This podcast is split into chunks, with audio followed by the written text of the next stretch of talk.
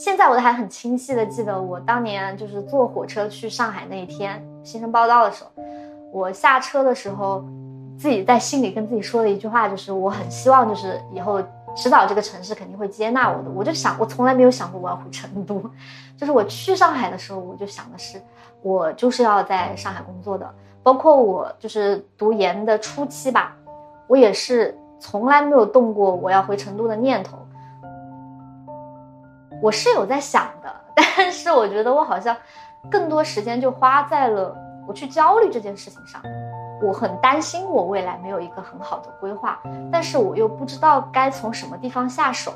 于是我就总是看身边的人在做什么。如果他们的提供的一个方向我觉得还可以，我去尝试了，我觉得可能我反而就比较容易的去把这个事情做成。但是如果我没有人去提醒我了，去告诉我了。我就不知道怎么办了。生活上不好宣泄的一些情绪啊，或者是你自己无处安放的精力，不知道往哪儿去卷的一些精力，就找了一个地方去存放。虽然同人圈子里挺糊的，总共赚到，你知道我赚了多少钱吗？是别人打赏，在那个平台上打赏的，八十四块钱。另外一个朋友也在探讨，就是我一直没有找到一个能把我自己撑起来的一个支点。当时我也正好就用了这个词，工作它确实也承担不了这样的一个一个责任啊。那是不是非要把自己撑得那么起来呢？又有几个人能把自己撑起来呢？欢迎收听《盲人摸象计划》第十五期，也是倒数第八十五期。今天的访谈对象是我的大学同学阿和。研究生毕业的时候，阿和回老家成都做了公务员。当时我们都不理解，为什么要放弃留在上海的机会。六年过去了，我们又开始羡慕阿和，羡慕他早早的逃离了大城市的内卷，羡慕他不用担心三十五岁危机。去成都之前，我对阿和的生活有很多想象。稳定的工作，熟悉的环境，安逸的生活，有大把的时间去探索八小时以外的可能性。高学历、新一线、体制内，就像一个函数公式一样，似乎已经可以推导出理想中的生活图景。但显然，阿和并不这么看。没有哪一种解法可以一劳永逸地回答我们在生活里遇到的各种难题。放下对于确定性、对于掌控感的执念，或许是我们认识自己、认识生活的开始。因为我们是本科的同班同学嘛，所以其实我们就从呃本科大四的时候，大家开始决定做自己这个接下来的一个呃，不管是叫他人生的规划，或者是一个生活的规划，从这个时间点开始聊起吧。就你当时决定说要读研。这个是一个非常自然而然的事情呢，还是说也做了很多不同的权衡和比较？基本上就没有做过权衡和比较吧，因为当时就可以保研嘛，你几乎就是可以不费吹灰之力。然后当时想的是，也跟老师也聊过，觉得说可能硕士学历以后找工作呀，各方面你可能相对会容易一点，然后收入也可能会高一点。嗯，也不用像读博士那么辛苦，就太轻松了。这个事儿几乎就不用想，而且你想，嗯，当时我们那专业嘛，也可以随便选嘛。哦，你绩点有这么高吗？啊，我就只比只比第一名低啊。哦，打扰了。这样啊？哦，对哦，那你不就是第一名吗？实际上是保研的时候就是第一名嘛，这好，这种好事儿，嗯，就上啊。哦，所以。那相当于说，你硕士毕业的时候拿的就是经济学学位了。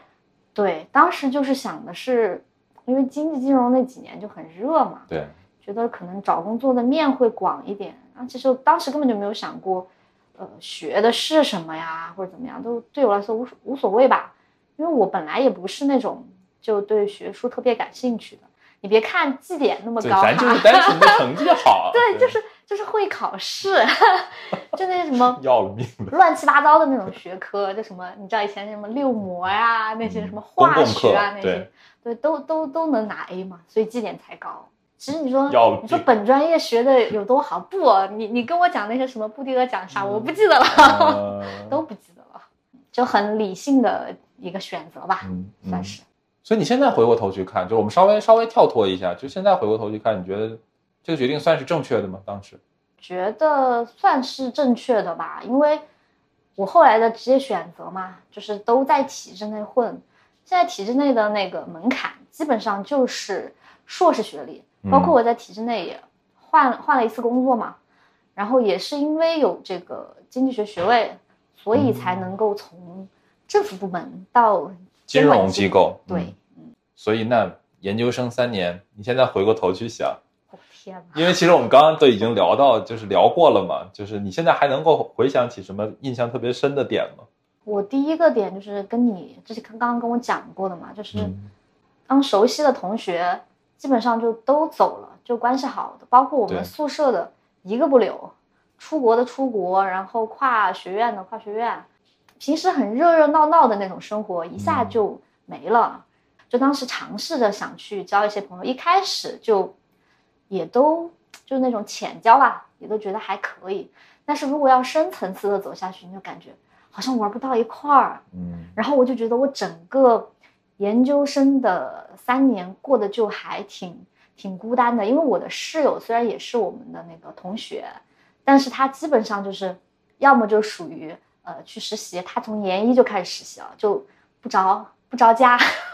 我基本上看不到人。然后她有男朋友嘛，然后当时我的那个男朋友在国外嘛，所以我就哦天天就闷在一个人闷在一起，闷在宿舍啊，或者是图书馆啊什么的，就真的好无聊啊。然后到后面可能去实习以后稍微好一点吧。而且我对我自己会有个感觉，好像在研究生阶段，其实要去，呃，通过一些机会，偶然的认识一些新的朋友，或者说要去，呃，跟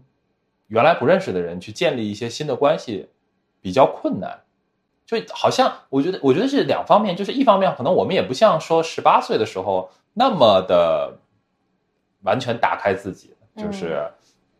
去参加社团，对吧？去去支教，然后去去各种实践活动，然后好像你也觉得我一个研究生，我就再去干这些东西，好像也怪怪的。我当时去参加了社团的 应该好呃，像是什么研研究生学生会，好像是这种东西。这个有点无聊。对，去尝试了，然后进去以后，反正没待多久就退了，就像你说的，就是就是挺无聊的。对啊，反正感觉研究生三年过得也挺乱七八糟的吧，也并没有嗯像我室友一样很积极的去实习，他是一直就在一家公司，然后后来毕业以后就像你一样就直接入职了，嗯，嗯感觉他就是那种过得还挺充实的吧，嗯虽然老是加班啊什么的。嗯然后我当时就反正我也不想去金融行业，我觉得好累啊，就老是加班。嗯，当然，当时我也找过类似的实习。我当时实习的时候是去了一家很小的一家基金公司，是一家什么意大利的公司。然后，对对对，但人很少，嗯，加上我都好像没有十个人。我我不禁有点好奇，这么精品的一家基金公司，是要怎么才能作为实习生加入进去？也我忘了是在哪儿看到的那个招聘的那个信息。嗯、然后当时其实他们就是招我的那个人是个香港人嘛，嗯，然后他说其实投简历的人还挺多的。他说为啥招我，是因为我的那个简历做的特别花哨，就是有点像那种可视化的那种啊啊、就做了一个类似 PPT 一样的那种一个简历。然后他是有意设计成这样的吗？呃，因为那时候正好在学，哎，觉得哎，好像这样拿去做简历好像也不错，当时就嗯试了一下然后就很很花哨的一份简历吧，嗯然后就把他吸引了。然后当时去面试的时候，他也没有就是问我太多问题，反而就是可能他对我第一印象比较好，噼里啪啦他们就讲了一大堆，就在那儿可能待了小一个小时吧。就两个面试官对一直在讲他们这个公司是干嘛的，然后他们是干嘛的，就讲一些乱七八糟的东西，然后就说、嗯。啊，那你就下周就来上班吧，我就莫名其妙的就去了。嗯。然后当时跟我一起的还有另外一个，就华东师大的一个男生，他就嗯。相当于就比较比我要正经一点，就别人就是学金融的，就过去嗯。什么那些什么模型，对对，他他都会弄嘛。嗯然后我就在干一些不着边际的事，有点像一个美工，就是帮他们的基金设计产品宣传页什么的，你知道吗？在干这种事，所以感觉我那份实习也没有很金融，嗯，就很乱七八糟的，就感觉你这份你你这份实习去实习的时候是什么时候？研二，应该是研二吧，嗯研二可能研二上吧，嗯，嗯，那你那个时候对后后面职业的选择有什么想法吗？就是没有，嗯而且很恐慌，因为我就做做过两份实习，嗯一份是那个什么市场市场咨询，然后另一份就是这家公司。怎么说，就感觉那种工作都挺无聊的，就感觉他们的工作都挺无聊的。之之前那个市场咨询就不停的在做 PPT，嗯嗯，去分析一个一个东西，它这个季度的表现怎么样了呀？它的，原因是什么呀？就是这啥呀？这是。嗯就可能跟我们学的那个专业啊那些，你就觉得对比起来，我都觉得，嗯，后来才发现哈，从别人的口中才发现，我们社会学原来是这么有趣的一个专业。看到他们做的事儿以后，我就觉得，哦，我们专业其实还挺有意思的。嗯所以我就是当时就是整个一个学生阶段吧，就两份实习，加上同学们的一些就是讲述啊什么的，你就对于整个工作就没有一点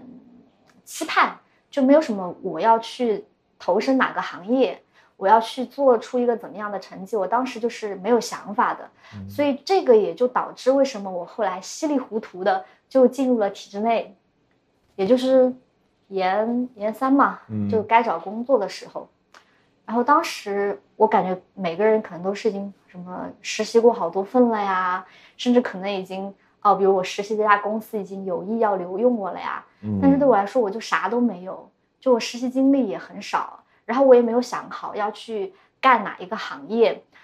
然后当时满天的校招吧，我就觉得好像这个我也不合适，那个我也不合适，最后怎么办呢？就是我们专业同专业的一个同学，虽然我们专业只有七个人，但恰好有一个他就是我成都的老乡，然然后他的择业目标就相对来说就是很明确的，就是第一，他必须要回成都，然后第二，因为他父母都是那个公务员，嗯，所以他的呃投简历基本上就集中在了体制内，当然也会有银行哈，就可能多投一点保险嘛。然后当时他就是要参加那种体制内的考试啊什么的，然后就就说，哎，你要不要也一起？我们也可以一起回成都啊什么。然后就，哎，反正当时也自己也没有想好嘛，就跟着他混嘛。就他去参加考试，那我也就我也就一起去，然后就莫名其妙就考上了。因为当时可能，嗯，就我们那个时候公务员考试也没有像现在那么大的竞争，而且尤其是像像我们那种学校，大家都有很多更好的选择，就比如嗯说对去呃出国，或者是说就留在上海，再不济去个北京、深圳什么的。像这种回老家的其实还挺少的，然后尤其是回老家还考公务员的，所以你在那一群人里面，你可能就很容易就脱颖而出了。基本也没怎么准备哈，当时虽然也买了公考的书，就随便看看吧，就这种，然后就考上了，然后就稀里糊涂的也就回来了。哦，感觉整个整个研究生包括找工作都是很很茫然的就过了，嗯，但很也很庆幸哈，自己还是找到了一个 糊口的地方。对我其实嗯嗯，我不知道我这样问会不会有点冒犯，嗯就是在我其实过往的印象，因为我们也不是第一次见面，对不对？嗯我们就是虽然我们中间有很多年没有见面，但是毕竟我们在本科的时候多多少少对对方其实会有一点认识或者印象在那里。就是我会觉得你你你如果觉得被冒犯，你姑且就认为我就是对好学生有偏见啊，啊，说。就 就我会觉得说，呃，在我过往的印象里面，你是一个比较嗯比较乖，嗯或者说是一个非常典型的好学生。嗯会比较擅长考试。啊你你你觉得自己算是这样的人吗？呃，乖的话，看怎么去定义。嗯就是表面上来说，好像确实都是按照就是嗯世俗所认为的那样去走，因为当时我觉得也有就是大人给我们画饼的那种原因吧，就总告诉你，比如说初中小学、高中就告诉你好好学习，以后考上一个好大学，你就会有一个很好的前途，对吧？然后可能自己也擅长吧，就擅长学习，你能够可能你用的同跟同学用的同样的教辅资料，同样的上课的老师，但是几乎就是好像说。你总是能比别人考得更好，包括他们挑灯夜战什么的。我在高中的时候也从来没有下晚自习以后回去就睡觉了，有时候还会因为就是同学晚上看书就影响我睡觉了，你知道吗？还会有这种情况。太凡尔赛了。没有，但是就是呃白天的时候还是很认真的哈，就周末啊什么的也还是都在学习。呃嗯，上大学以后，呃其实一开始刚大一的时候。我并没有就是有那种认知，就上大学应该要好好学习，因为大家都觉得说，哎，考上大学这事儿就算完了。嗯，我就到了复旦这个学校以后，我就后面我就什么东西我都唾手可得。为什么会 会好？后面会怎么就比较好？对，学霸是吧？呃，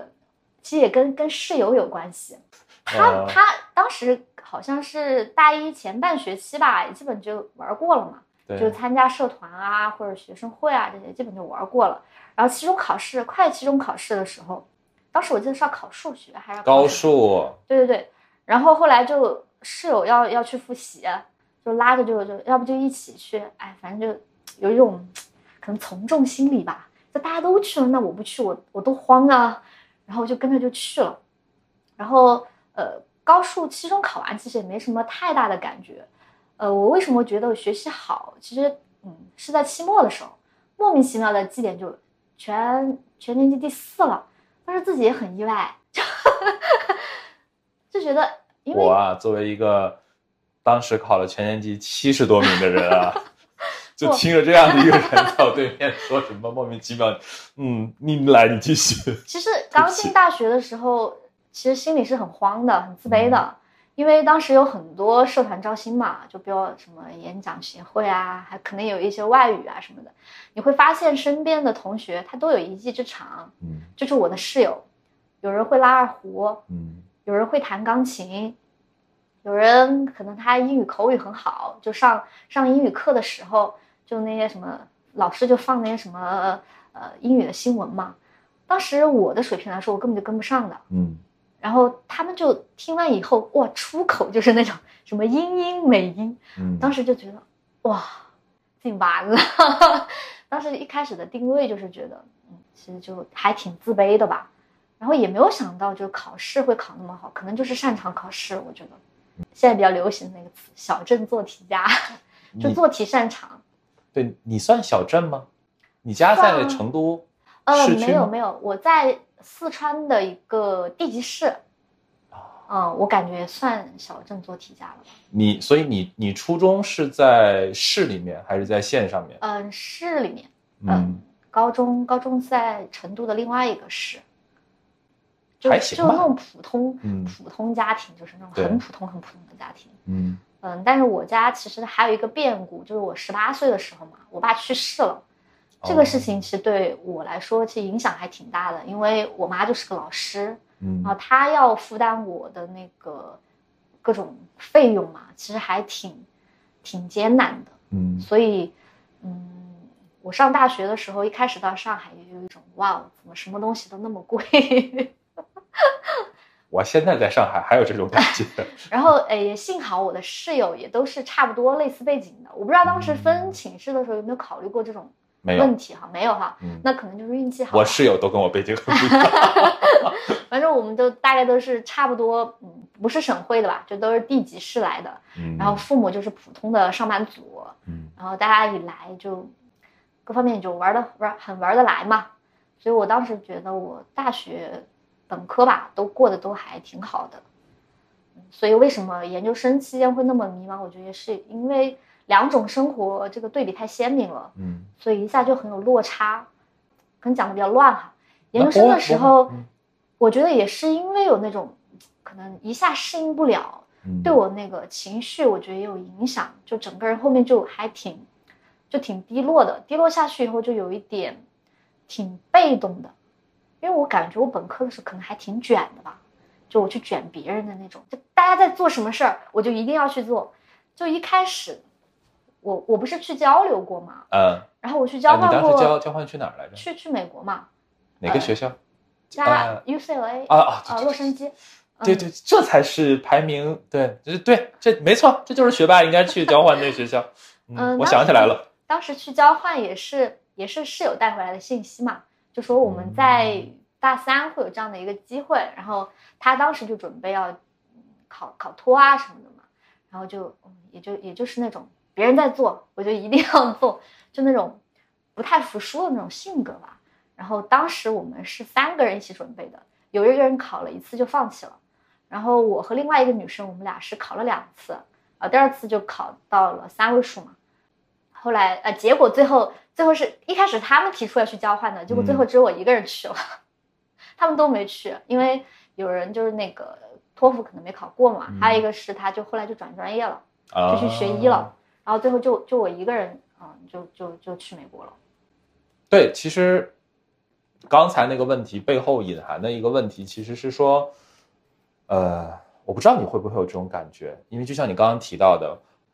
期中考试去复习高数，其实是因为室友室友 对，然后去 UCLA 交换，其实也是室友带回来的消息，然后到后面决定去参加呃公务员的考试，嗯，其实也是差不多的状况。对对，就你会有这种感觉吗？就其实可能你没有过很主动的去争取很多东西，但是如果别人 offer 你一个机会，或者说你发现了有这样一个事儿的时候，你确实可能往往能够做得比别人更好。嗯，我觉得可能是有的吧，因为我好像就是没有特别主动的去规划过自己的人生，嗯就是一直都是别人告诉你这个阶段应该要做什么，然后我只需要去花心思把这件事情做好，就是我的心思没有太多的去花在规划上，因为我有朋友就是那种大一一进校，他就很明确的知道对，他就是要去做销售的。我们学校就有这种人哈，他就一开始他就觉得他就是要去做销售，于是他我们学校，我们学校要大一进来就觉得要要去做销售。对他就是去卖那个医疗器械嘛。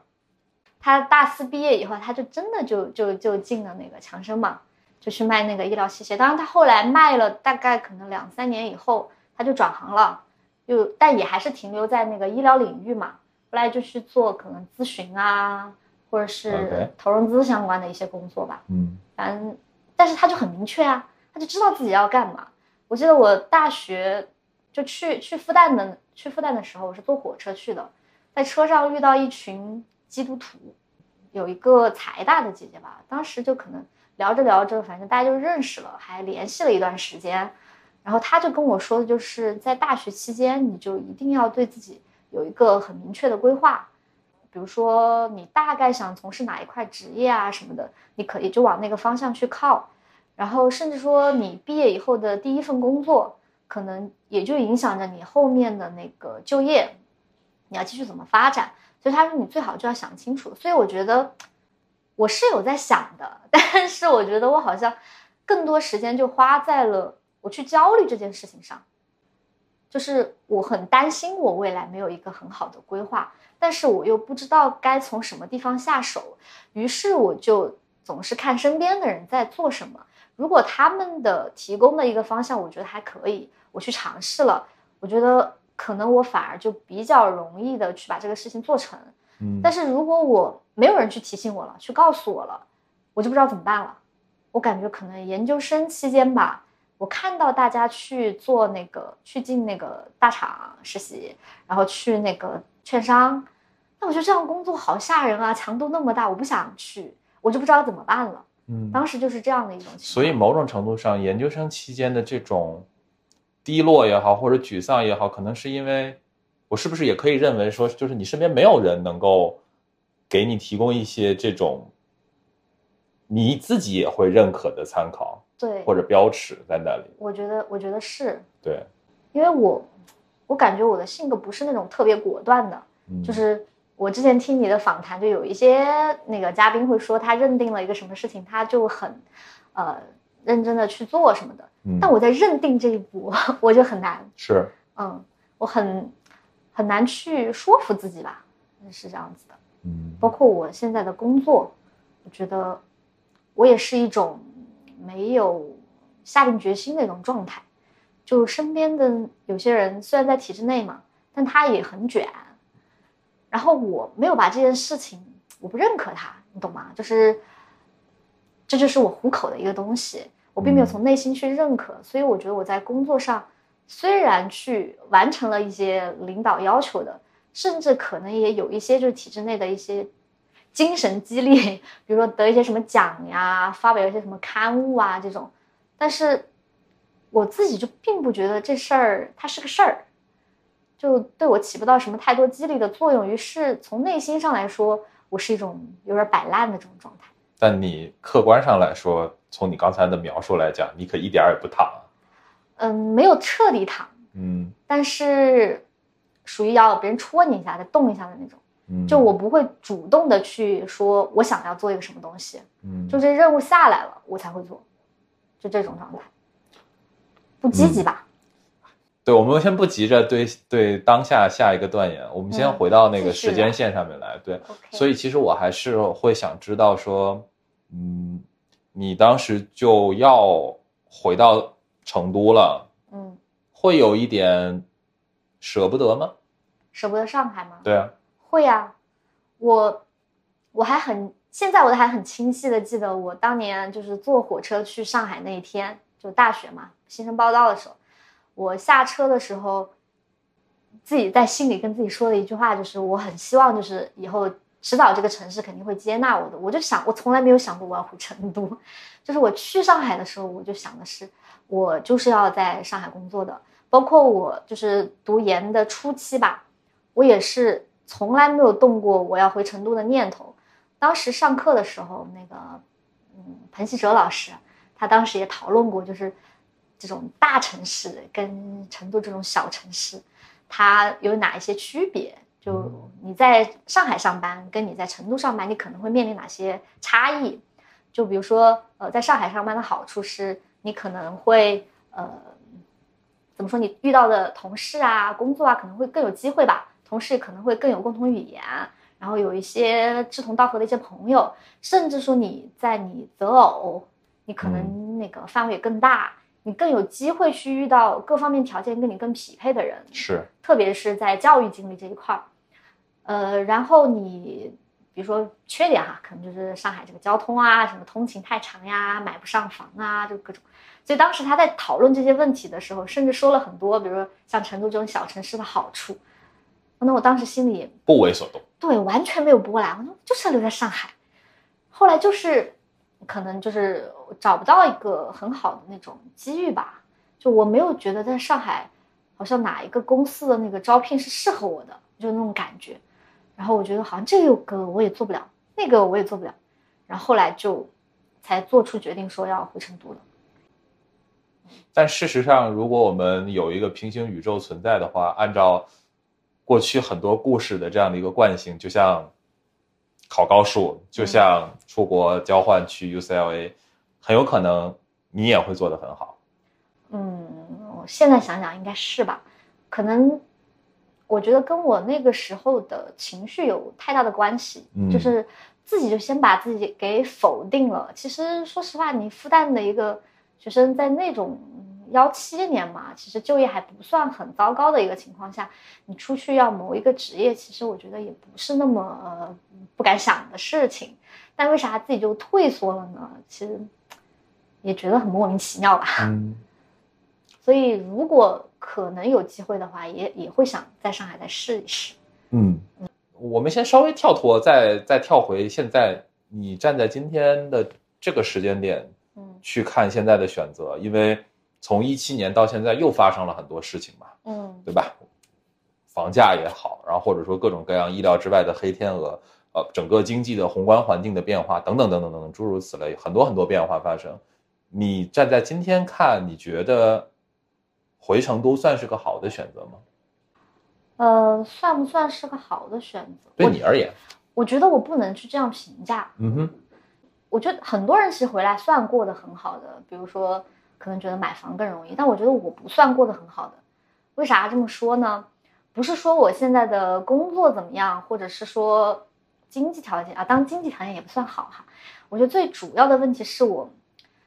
内心的这种认知，跟我平时的行为会有那种撕裂的状况。哦，这个有点抽象。我就是就是你说的那种无法自洽。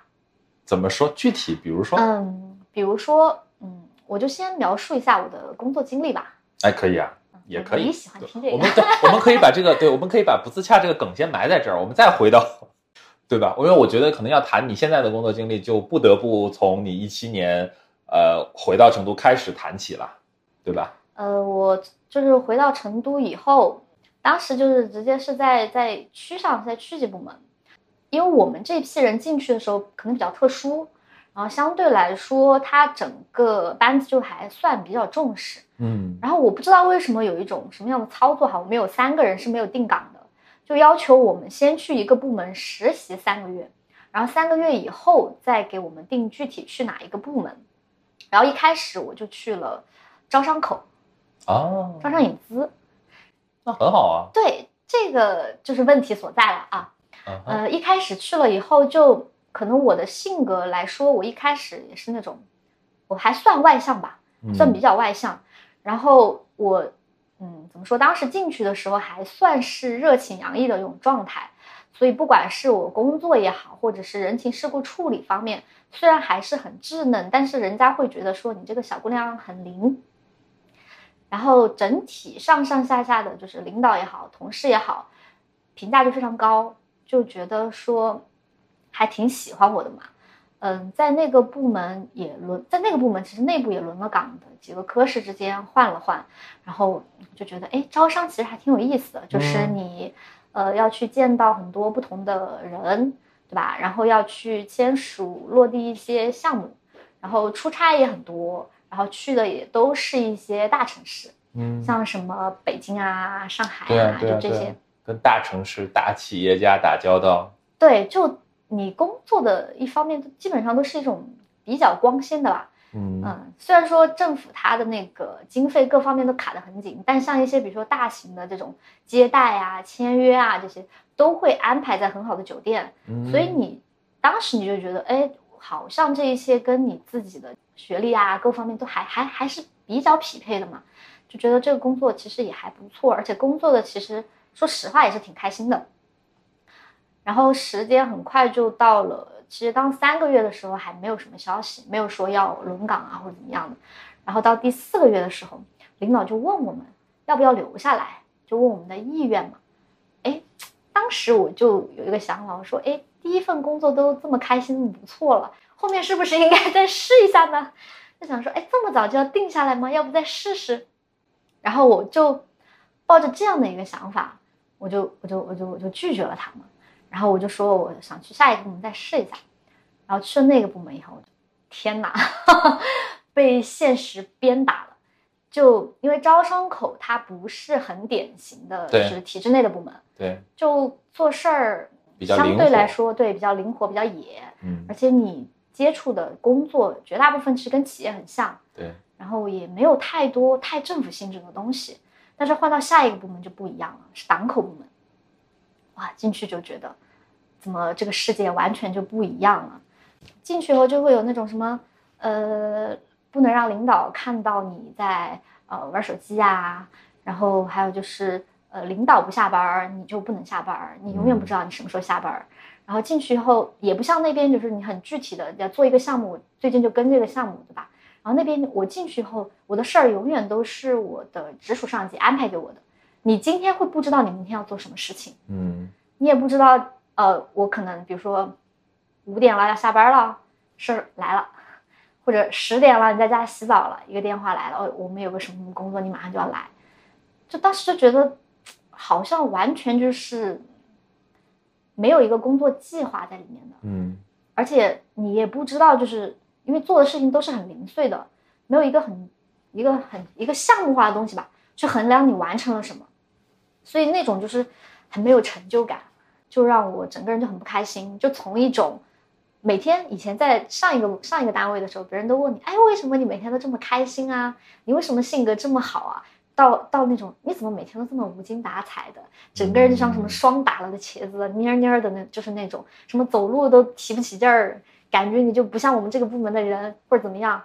但是在这个部门里面，我也确实有有努力过嘛，因为有就是找一些就是前辈啊什么的，包括当时就是把我招进去的那个省上的那种招引的那个领导去聊过嘛，然后他也就是给了一些鼓励，就是说你可能自己要去主动去适应这样的一个环境。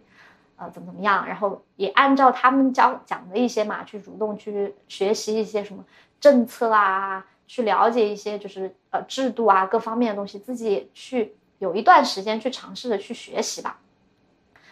但后来就还是就觉得那种，你就永远没有工作计划，然后永远不知道什么时候下班，然后嗯，好像就是工作和生活就完全分不开，然后你的那种。同事文化也没有变，然后大家也都是那种就在那个部门里面的同事，他自己就是对外输出的也是相对比较负能量的东西，就是什我什么时候才能够就是升官呀？我们十几年了都是这样呀，看不到未来啊，很沮丧啊。他们也会不断的就是给你灌输这种思想，就是你在这里就是很没有很看不到未来，因为他们可能也熬了很多年嘛，就一直没有提拔什么的，对于他们来说可能。也有很多人就过得不是那么的如意，或者是说他会把他的一些负能量就全部的就散发在了周围的同事里面，他没有选择自己去消化。然后当时可能也工作我也就不到一年嘛，也就几个月的时间，就觉得这些东西我好像就一下又有点承受不了，嗯，我不知道该怎么去消化，也没有人能够帮助我。然后身边的同学或者朋友，他发现了你情绪不对劲。但是他好像也没有办法，就帮帮你。我想，如果那个时候可能有人说让我去见见心理疏导啊，或者什么的，可能会有一些帮助吧。但是我就在那种状况下面就恶化下去了，就越来越怎么说，就封闭自己吧，就不愿意去跟同事建立一些比较积极的关系。比如说，他们说下班了，可能大家去聚个餐、唱个歌什么的，我都还会有。排斥我不愿意去，就我上班一天对着你们那么长时间是吧？有时候可能晚上十一二点了我还对着你，我下班我我怎么还要对着你呢？就会有这种想法。但确实他们可能，哇，你这也太从自己找原因了，是吧？我可能太太善就是习惯就是一个正常人，他一定会觉得，就你们真的很烦，我不想搭理你们。嗯，对啊，可能可能我怎么说被 PUA 习惯了吧。包括我现在的工作也是，你不能去质疑，就是上级就他交办的事情，你是就只能说好，嗯，就可能跟这个工作性质有关系吧，就是他给了你这样的一份安定，嗯，他就会相应的用其他东西来要求你，嗯哼，嗯，你没有办法，你要吃这口饭，或者说要么我就换一个工作，嗯嗯，就是在在这个第二个部门哈，先先这样讲完以后，我就在那个部门后期就有点。有点抗拒吧，有点排斥，可能领导也看出来了。嗯，当时我们是不是三个人留了一个部门，留了一个在招商口嘛？另外两个人就呃在我当时的那个部门里面工作，然后最后他要从这两个人里面选一个，第三个人再弄走嘛。当时我就是被弄走的那个人。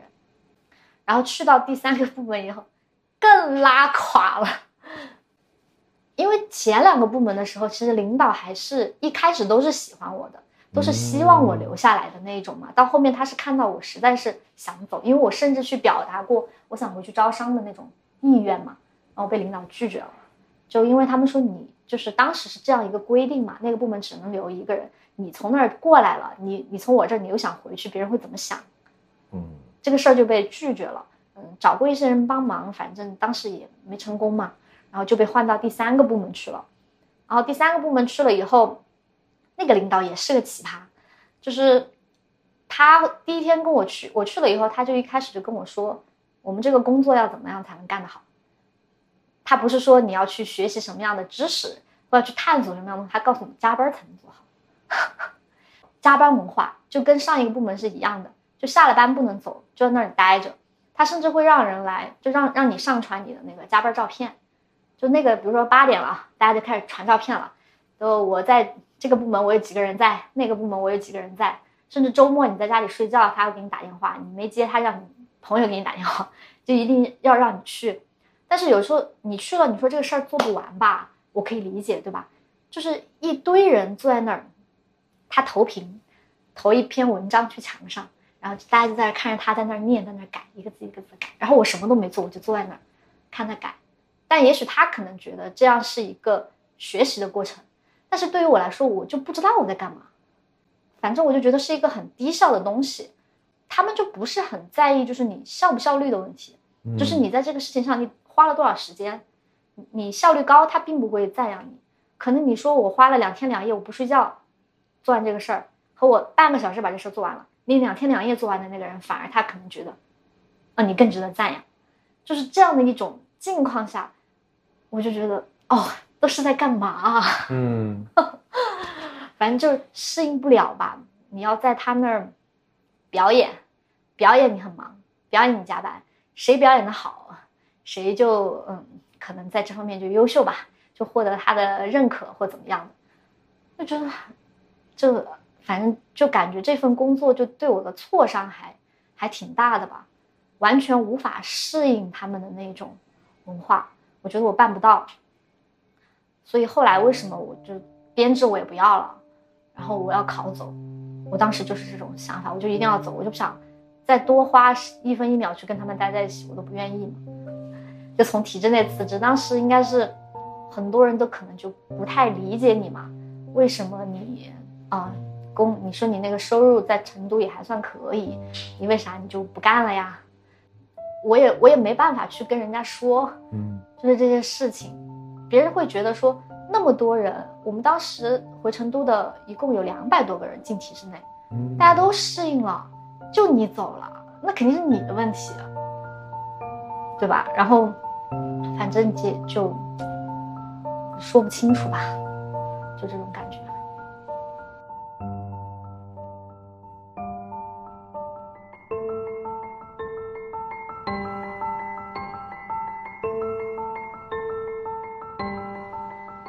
当时决定要考试、要考走的时候，就是我在第三个部门待了大概半年的时候，当时就下定决心要走。然后第一次考没考上，然后嗯。又玩了玩了几个月，想想我还是想走，然后我又开始准备考试，而且可能有一点那种，就是喜欢学习，喜欢做题。怎么可能有我搞不定的考试？对，就有这种想法在里面。就是因为我虽然拿了经济学学位，但其实经济金融知识我并不是很懂。嗯，当时我要考走的时候，我必须要考专业知识，相当于我就跑去把经济学什么。呃，红金、微金，什么货币银行学啊，什么外贸呀，金融学啊，那些书就买回来 自己学，还买他们考研的题来做，然后跟可能那因为当时也没有那个真题嘛，然后就自己去找了一些资料回来做回来学。那投入到那个学习的过程当中的时候，你就有一种我我终于平静了的感觉，嗯，找到事儿做了，然后也是自己擅长的事儿做了。所以那段备考的时间，我觉得虽然挺累的哈，也挺伤身体的。因为你想白天又要工作，然后晚上回去还得学习，嗯，就自己把自己卷死了，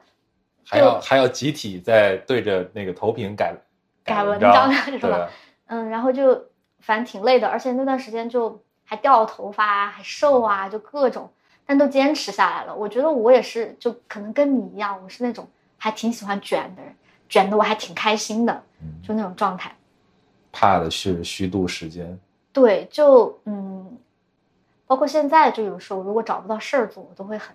很焦躁。所以当时准备考试的时候就很开心，自己主动去找了很多资料，就又有那种我是学生的那种那种错觉吧。你想，别人大学四年跑去学个经济学、金融啊，被我卷下去。是吧？我们女生当时有五百多个人报考，他只招了两百个人，就我们那个岗位，然后两个人，你想我我我这样我都考上了，就当时还还挺自豪的吧，觉得自己嗯确实还挺厉害的。五百个人招两百个人，招两个啊，招两个人啊，女生，因为他是分的那个性别，就是报考，对，当时还考上了，但可能有弃考的哈，实考不知道有多少人，反正是报名就有这么多人，然后考上了，嗯。就把这个工作毅然决然的辞掉了。但是我，呃，要说的一个是，我其实换工作的这个决定大胆也不大胆，我的那个工作的性质并没有说一个翻天覆地的变化。我不是说我从体制内跑去了互联网或者是娱乐行业这样子这样很大的一个跨度，我相当于说其实还是在一个很安稳的地方，也算是体制内，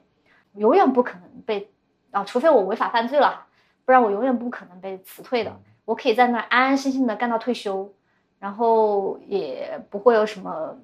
但是相对来说，工作内容会有一些变化吧，涉及到一些还是会有一些专业度的东西在吧？对对对，这边会有一些就是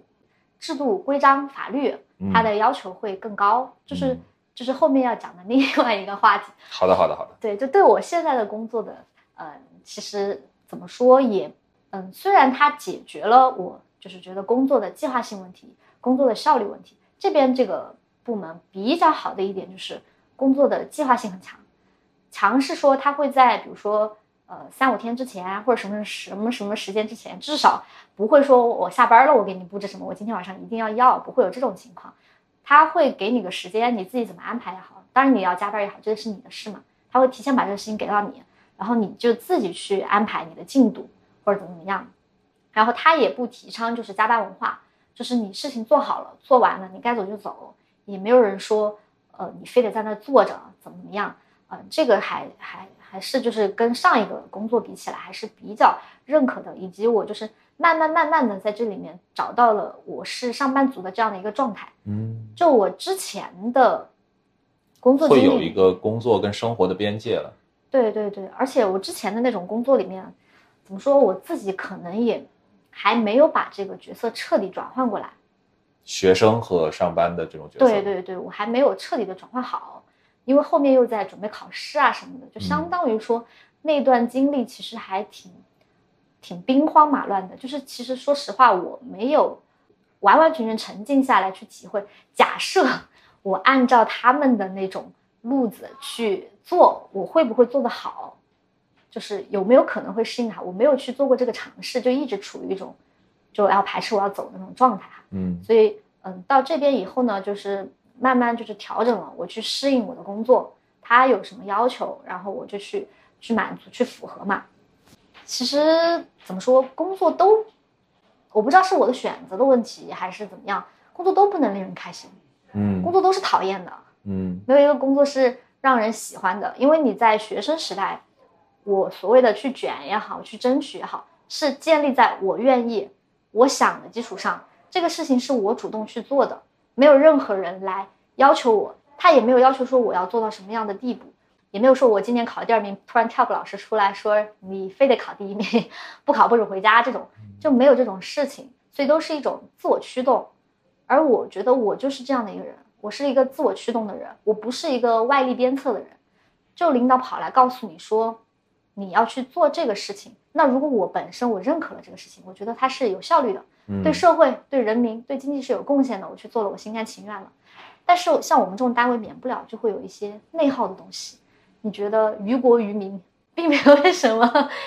意义，我为什么要花这么多时间去做？但是我现在，我至少可能一半甚至一半以上，或者是大部分的精力，我都是在做这样的事情，所以我内心上是并不能很去接受这个事情。但是怎么说？但是。身体上需要去身体力行，这就是我刚刚说的，我为什么不能自洽？就是我又不认可的事，我要去做，不是我想做的事情，但是我必须去做。但是可能对于打工人来说，可能大家都是这样的一个状态吧。除非你自己给自己当老板这种，你可能是我想做什么，其他都是别人塞给你的。哪怕是说你一个稿子写好了，哦。结果发现你自己的想法其实都不重要，别人早就想好他要表达什么了，然后你吭哧吭哧的按照他的思路去改，所以说这样的工作就很难有一个成就感，就是所有的东西它没有一个客观量化的指标，都是人为主观的评价，哪怕是你升职也好，怎么样也好，它是不是有一个打分体系在里面的？你比如说我发布了几篇文章，我就可以升职，还是怎么样？不是这样的呀。领导觉得你可以升职了，你就升职了，所以这个事情就让人觉得你无法取得一种自我的一种成就，嗯，就很很难受。反正我就觉得这种工作，我不知道在企业里面上班是怎么样的，那个 KPI 是很明确的吗？没有没有这方面的就是经历和体验吧。嗯然后我觉得，像回到我们这样的一种所谓的新一线吧，其实在我看来还是是一个小城市，就是人口现在虽然两千来万了，就觉得啊，怎么装得下这么多人？但是它的各方面吧，就工作机会啊、薪资报酬啊，其实都没有跟得上。如果要回到这样的地方，你要去选择匹配你自己的一个学历的工作啊，怎么样的，你很大概率就是机关、事业单位或者国企。进到这种地方以后，对于我们这种从来就是接受自由而无用思想洗礼的人来说，就还蛮难受的。但是我也有看到有一些校友哈，嗯，就是适应的很好。我我们也有我们学校的人就做到领导层啊什么的，嗯在这些地方也挺多的，他们就已经习惯了这样的一套话术或者是评价指标什么的。我不知道他们内心有没有认可，至少说他们表现出来的时候，他是跟他身边的那些人是一样的。但是我觉得我就是说，看起来我表面服从了你，按照你说的去做了，嗯但是我内心其实一身反骨，就我心里可能噼里啪啦的批判了一遍吧。我说你这什么什么有什么意义，怎么怎么样的？如果我来安排这个事情，我会怎么怎么样？就是我自己内心并没有去认可。当然你自己可能没有达到那个领导阶层，你还不具备就是制定规则的那种实力。就除了遵守以外，你好像也没有别的办法。但你如果你如果就是不按照他们说的那样的去做，你又永远不可能到达他们样那样的一个位置。那是不是说，如果即便是我就是有一天走上去了，那我可能是已经被规训成了他们那样的屠龙少年终成恶龙。对，就是这句话。嗯所以我现在就是有一种，我对我的工作就不 care 了吧，我也就没有说我想要做到怎么样的一个呃水平。有时候领导就会说，哎，你要去学学这个，你要去学学那个，我就没有办法去很主动的去推着自己往前走，都是我需要做一个什么事儿了，那个事儿可能需要我学什么，我现去学，这个是你没有办法，你抗拒不了的嘛。但是要让我主动做什么，我就不愿意，所以我有时候也会尝试在工作之余，别的地方我能不能找到一些成就感。哈，现在说我另外一个马甲，哟，还有隐藏剧情呢，今天嗯，。这个马甲单没有，哎，你稍等，嗯，我们工作的部分，我我我觉得我们就稍微小，我要稍微小结一下。来对对对对，因为我有我刚刚其实有若干个问题，就是没有来得及问你嘛。说，就首先我要非常感谢你，又 echo 了我前面问你是不是一个很乖的人这个问题。就我这个问题，我现在已经有了非常充分且完整的答案。对对对，这个非常符合我对于一个白羊座火象星座的认识。但其实我会想知道，嗯，你对自己的这样的一个判断或者认知，一身反骨也好，自由无用也好，或者嗯总还是想要有那种少年气在。你觉得这是一个循序渐进的一个过程，或者说到了可能比较后面你才发现的一件事儿，还是说其实你一直以来都会这么觉得？我一直以来都会这样觉得。怎么说呢？我从来就没有想过我的一辈子可能会就是按照大家说的那样的步骤去走。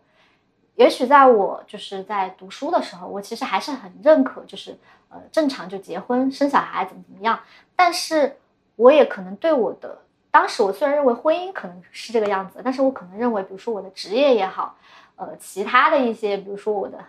呃可能会发展一些奇怪的身份也好，我都是有一些期待的。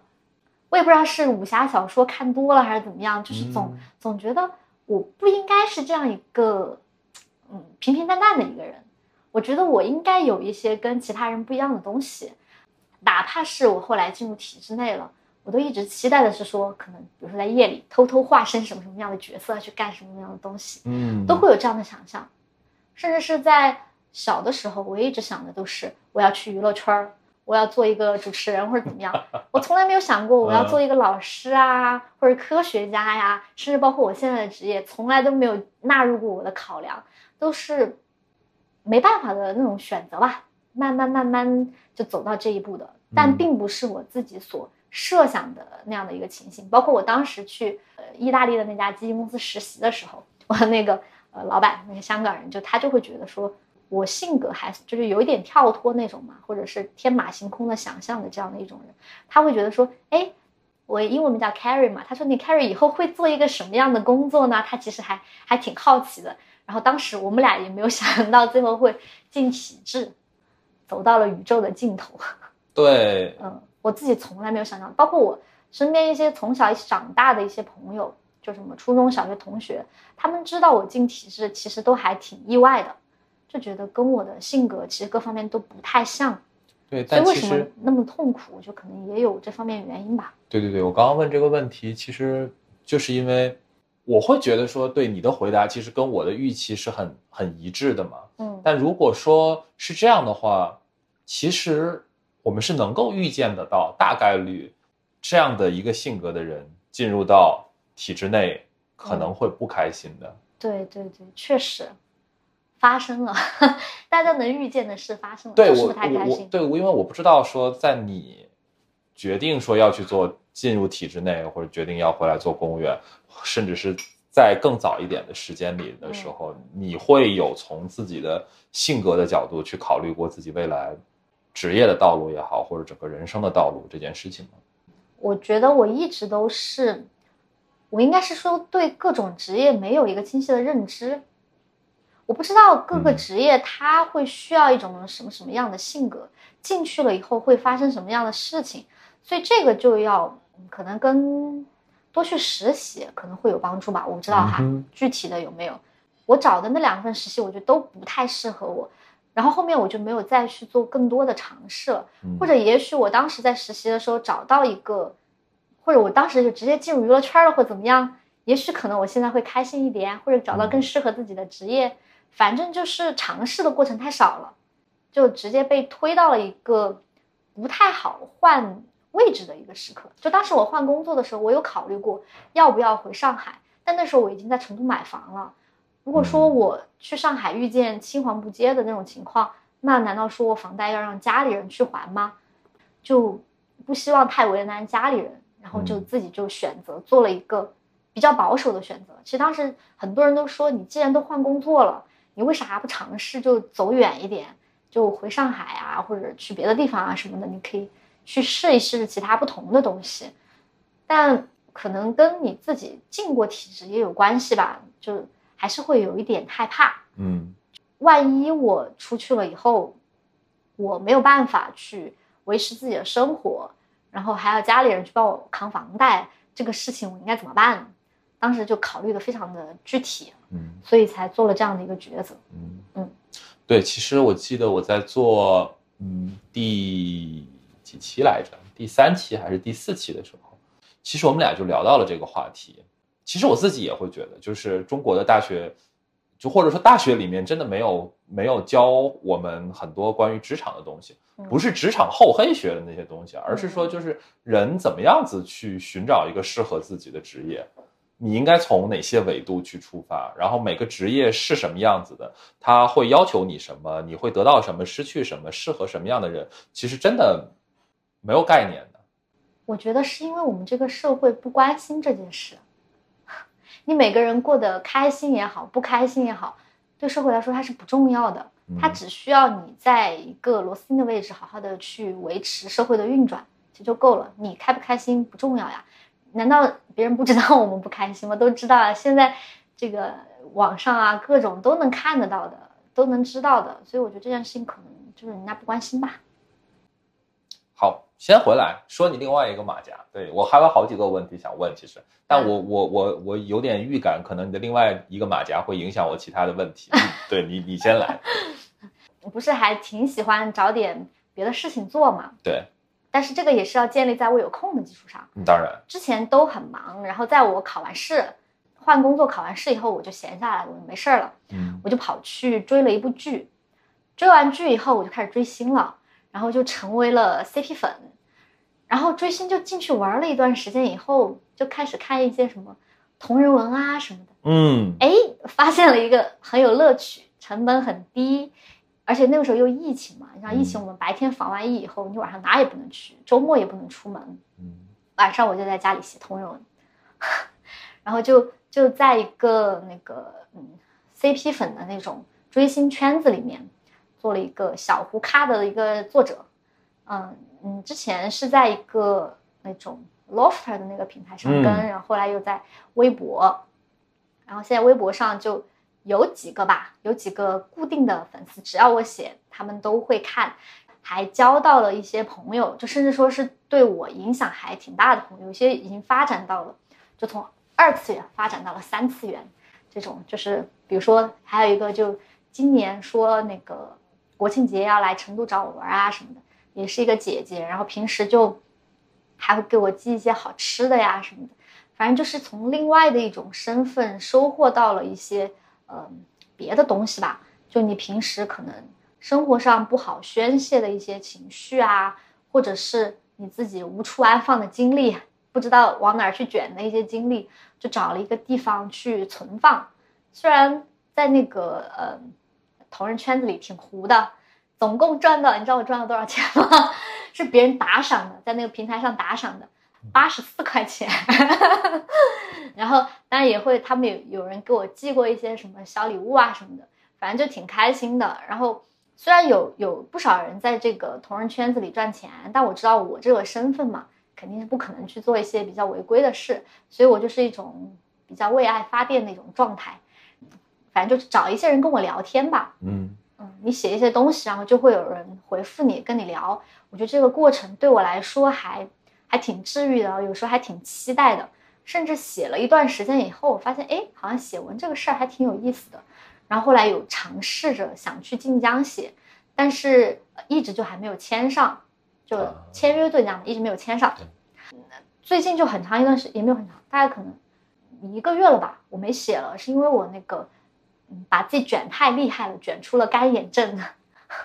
就因为上班你对着电脑，下班也一直对着电脑，就强度太大了。嗯，然后我就没办法，就被迫被迫歇业了。然后就就是那种你白天上完班下去了，然后晚上找不到事情做，你知道吗？就整个人啊，抓耳挠腮。输入呀，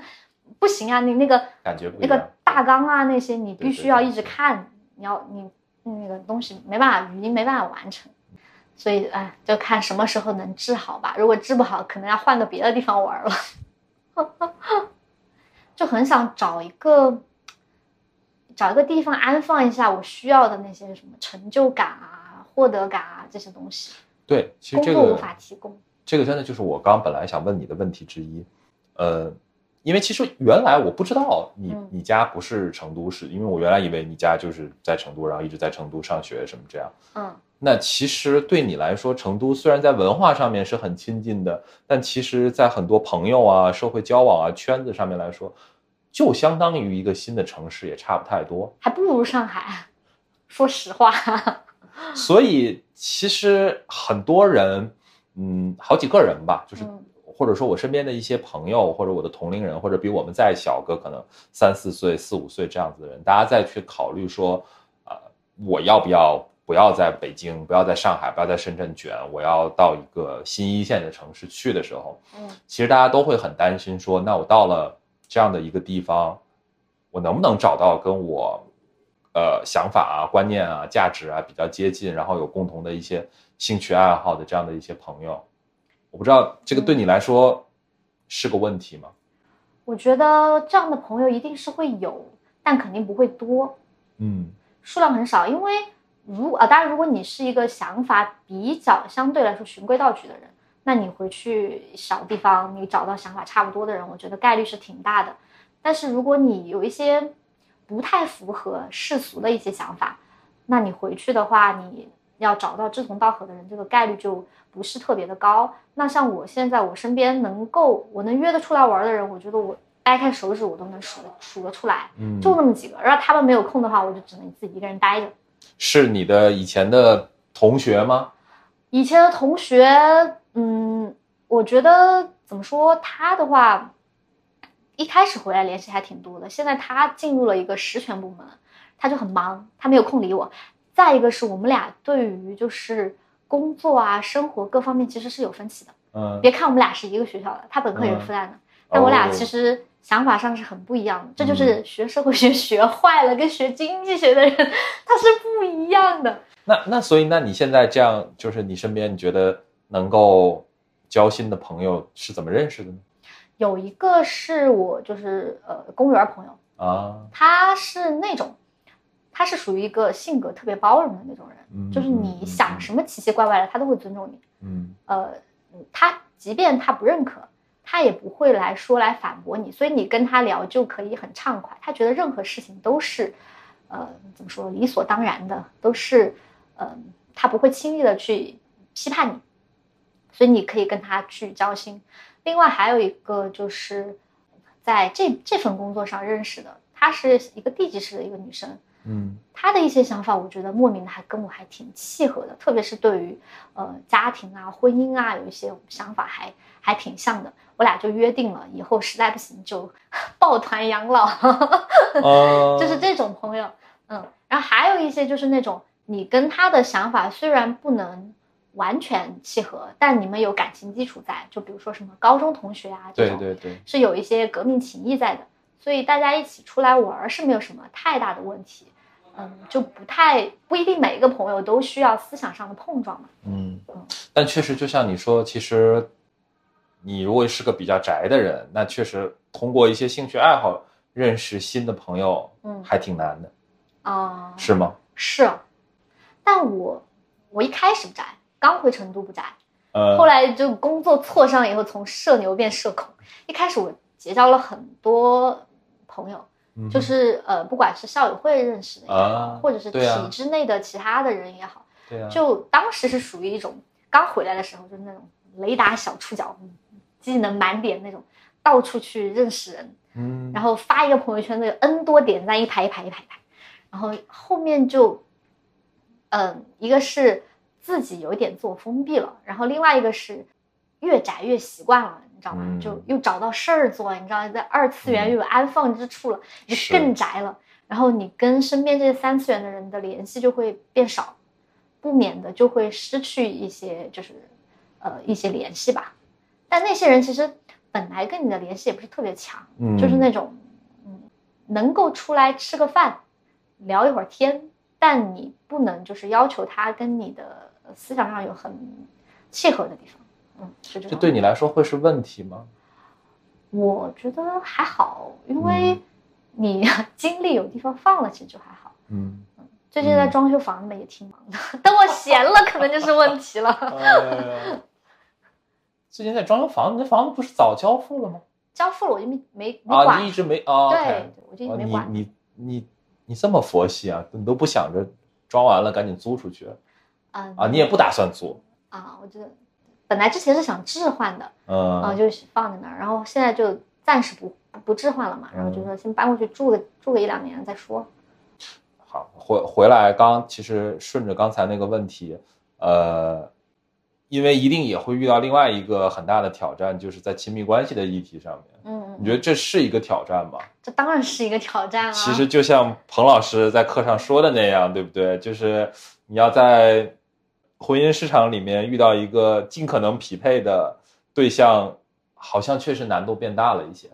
很大，就是嗯，我们对于伴侣，他不光是一个陪着你、跟你就是造个人出来的这样的一种人，你会需要希望他扮演很多样的角色，对吧？对朋友也好，亲人也好，恋人也好，我觉得可能你对他的这种期待是挺多的。但是你回到这样的一个地方，你要知道，愿意回成都的这样的一个男生，就是一些比较相对求稳的性格。就比如说，嗯，他可能是比较喜欢这种人际交往啊，这种关系上的往来，他可能是喜欢的更多。就是我接触到的这些男生，他们的想法都是相对传统的。回来以后，他就觉得就是应该去，嗯，结婚，去生小孩，按部就班的一步一步的去做。你要想找到一个能够，首先我你要找到一个他觉得可能不生小孩的这种男生，你都是找不到的。嗯我虽然没有说我就是说呃一定不生，绞死了不生，但是你要把生小孩这个事情放在那里，就跟你说这是我们两个可能一年、两年或者几年之内你必须要完成的一个工作。我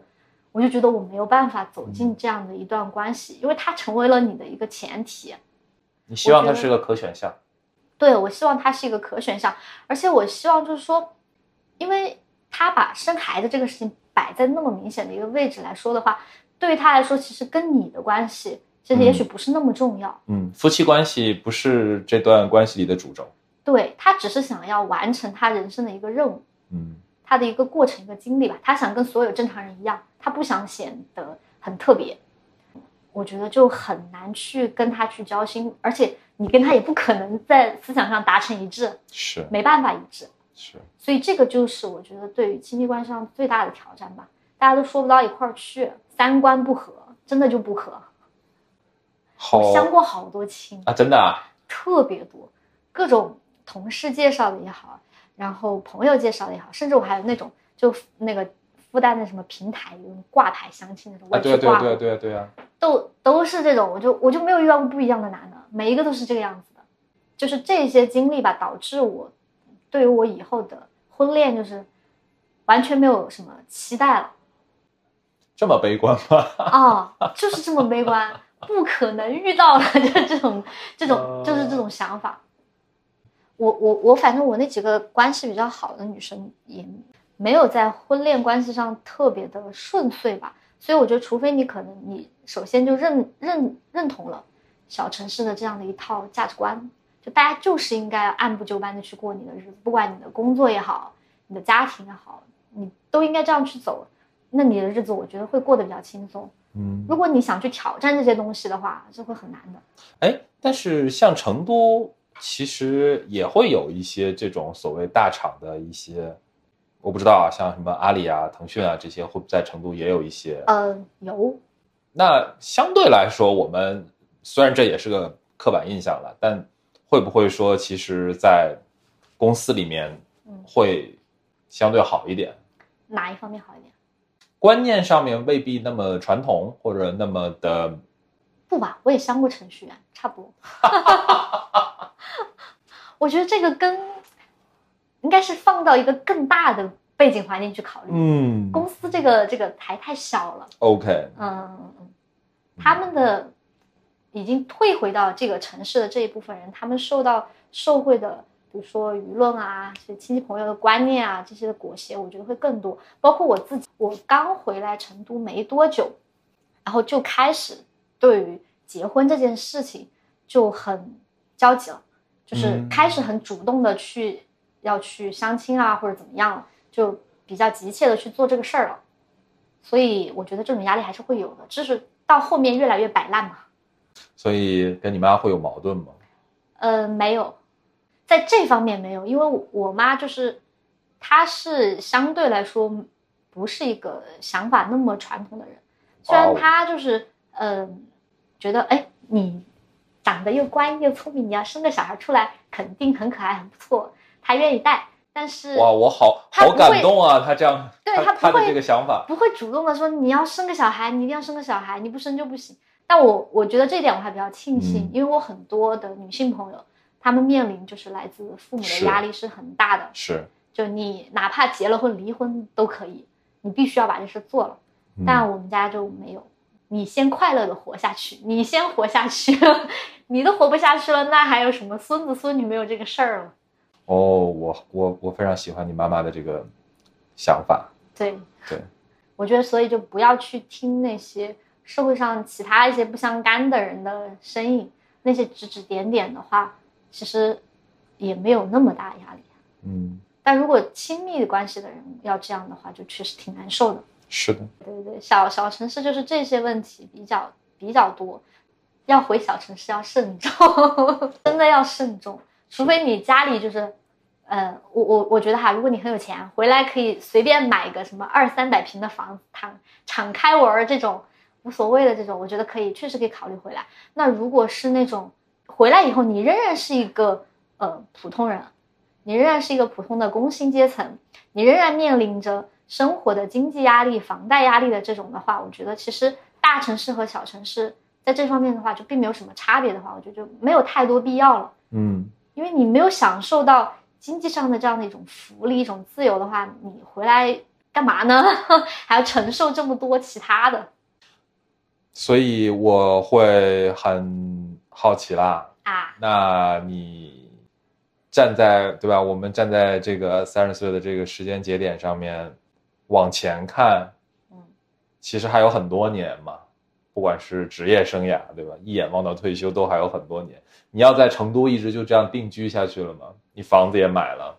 目前看来是这样的吧，暂时没有什么别的想法，就是我现在并没有说有一个什么样的机会可以去把我从这个套里面解出来，换一个地方生活。那你让我现在这种在体制里工作了这么多年的人，你让我背个包去哪重新找个工作，我觉得对我来说还挺困难的吧。因为虽然我现在确实上班的时候，我经常说的一句话叫“上班如上坟”，就上班的时候很痛苦，但至少还有下班的时候啊，还能够去解锁一些别的身份吧。那如果我在下班的时候能够找到一些安放自己的地方，可能在我看来也没有那么糟。所以现在还没有到一个我想要从这儿挣脱出去的这样的一种想法。再加上现在经济环境这么差，出去吃不上饭怎么办呢？并不是一个好的一个去发展的一个时机吧。嗯而且也没有一个方向。上上次另外一位嘉宾姐姐她说她从体制内出来，然后去做了珠宝方面的生意。我觉得，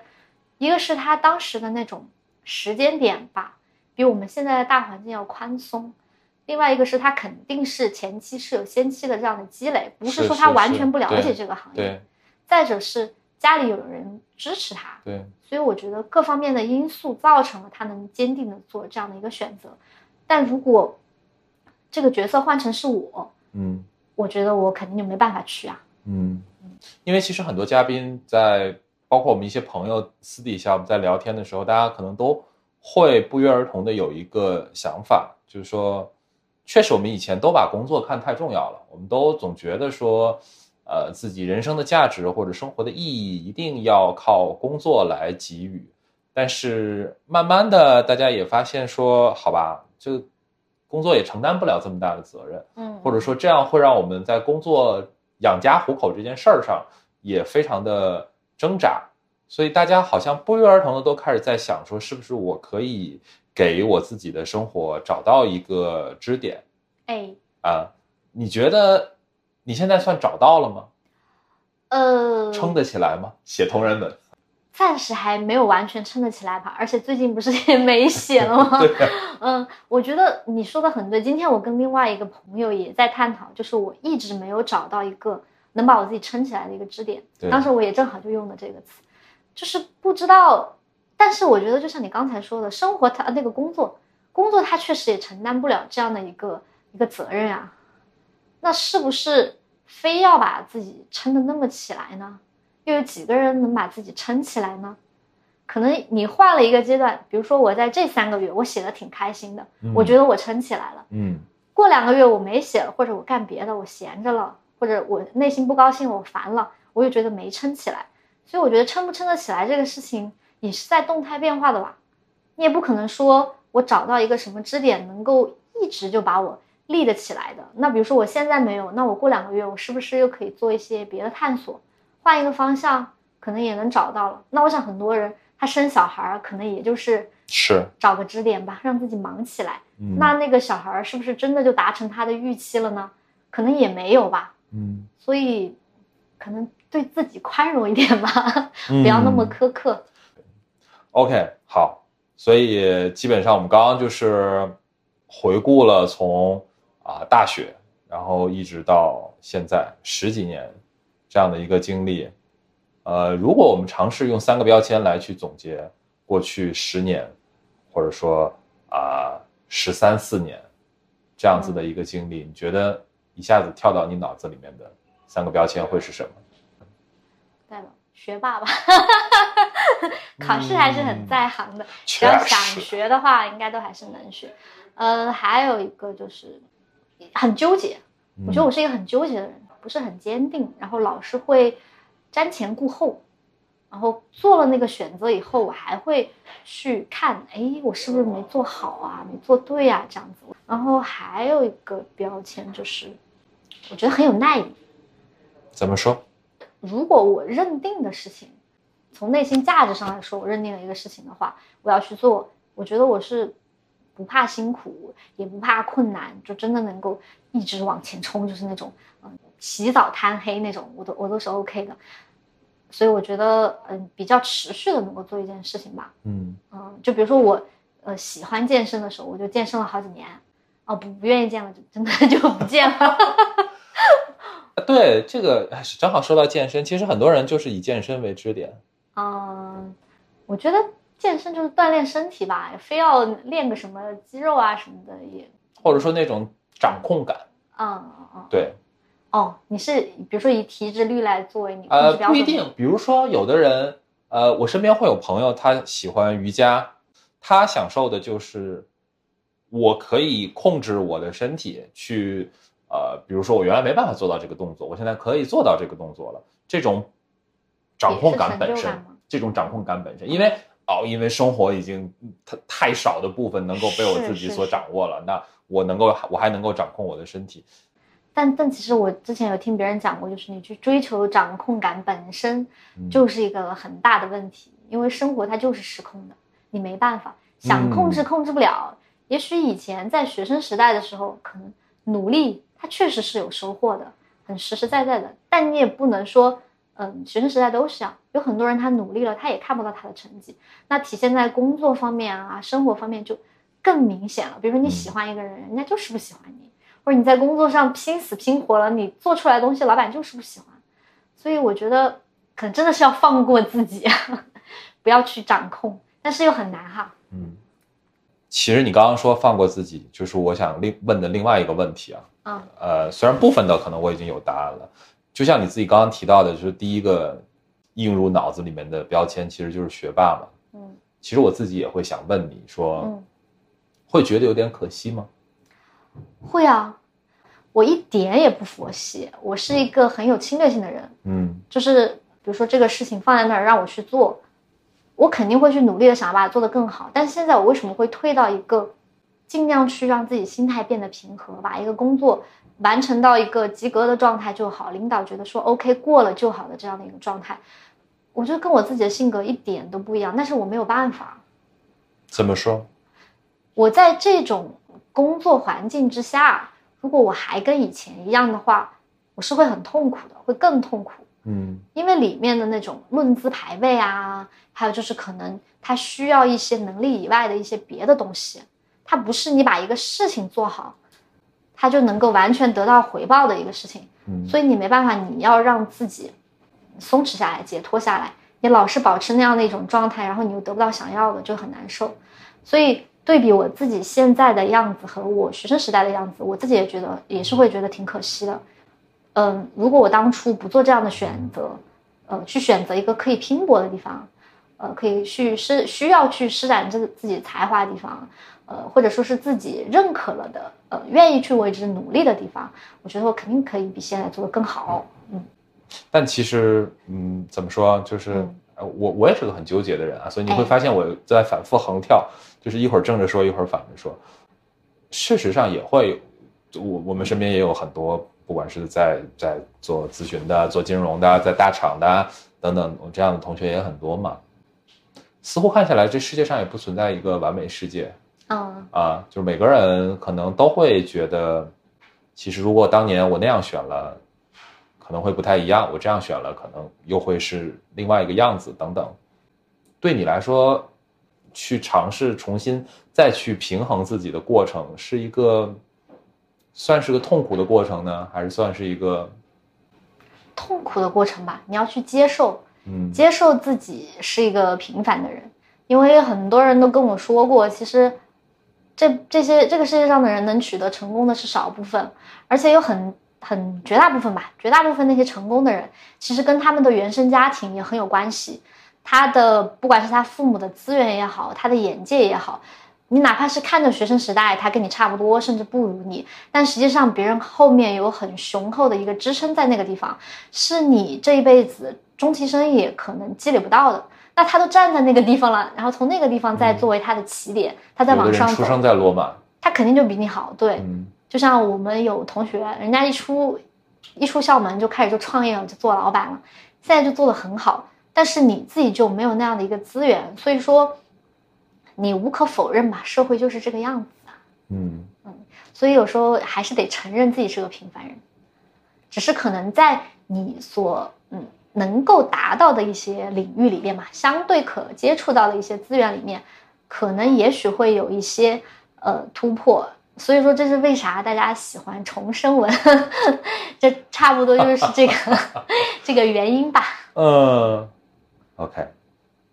你现在回过头去看，就是过去嗯十年左右的这样的一个时间，你你觉得会有会有某一个决定，可能在当时看起来是不经意，但现在看起来其实真的非常非常重要，对你有非常深远的影响吗？嗯，我感觉每一个决定都会有比较大的影响吧，不管就是我，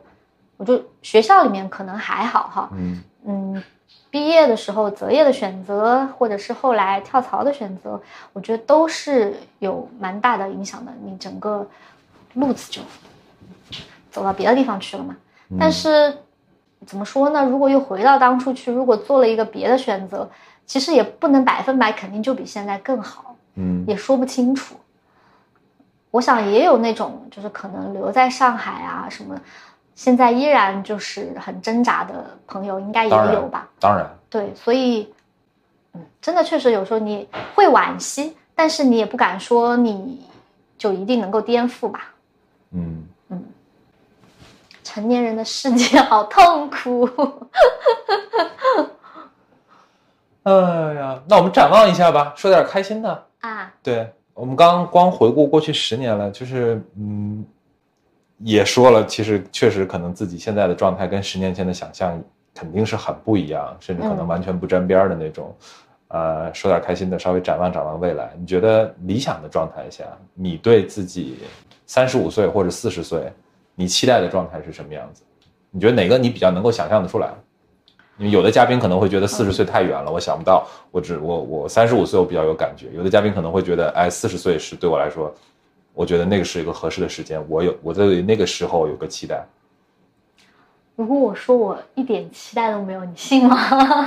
这么悲观吗？嗯，就是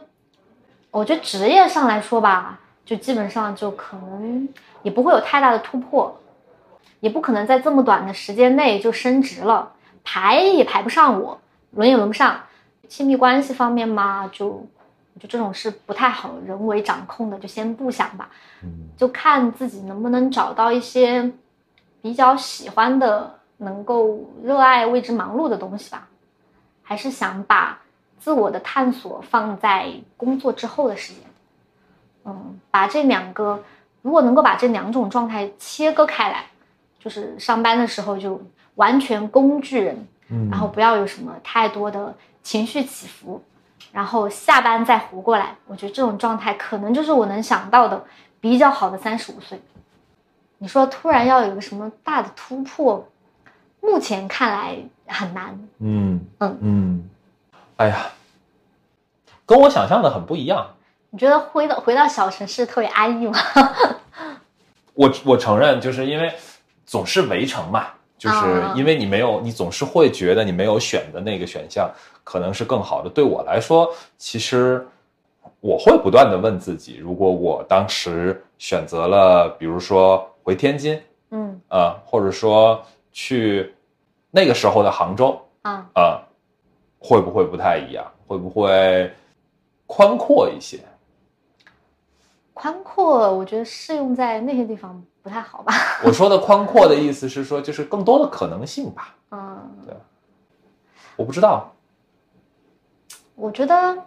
往回走可能性多的概率不太大，嗯就是包括我身边的一些校友，也都没有太过特别的一些发展方式。除了有一些，比如说原本她在成都做医生，嗯然后因为她老公的因素，她跑去做医美了。嗯。然后他忽然打开了人生的新世界，打开了新大门，自由了，怎么怎么样，经常有空了，或者收薪资也更高了，这种算是都算是很特别的了，我感觉。嗯。其他大部分人都是很传统化的一种择业，所以我感觉探索可能性在在这样一种地方是不太适合的。嗯。嗯。嗯。但是可能，嗯，怎么说？因为我是会很直接的把一些生活的不如意剖给你看了，我告诉你了。对。但是也许你换一个回到小城市的人，那当然当然，他生活跟我不太一样，他可能说出来就是另外一种版本。是的。其实你要这样看，你会你你换一个角度来看我的生活，可能你也觉得也挺好的。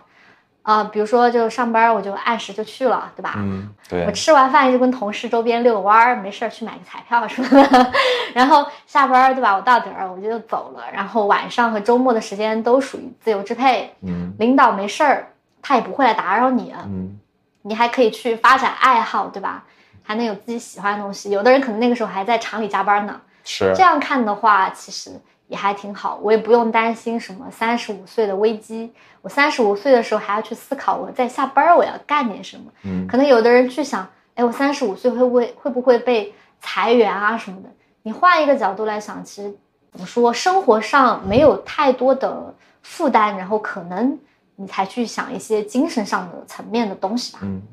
真的就是围城，都挺好。对，城里的人总会觉得城外好嘛。嗯，城外的人也会觉得城里好。我我会其实聊的人越越多，我自己会越会有一个越强烈的感觉，就是不存在一个所谓的终极答案。是呀，对，就是这个终极答案。首先，这个终极答案是因人而异的，呃，就就是这个答案是因人而异的，或者说这个选择是因人而异的。其次，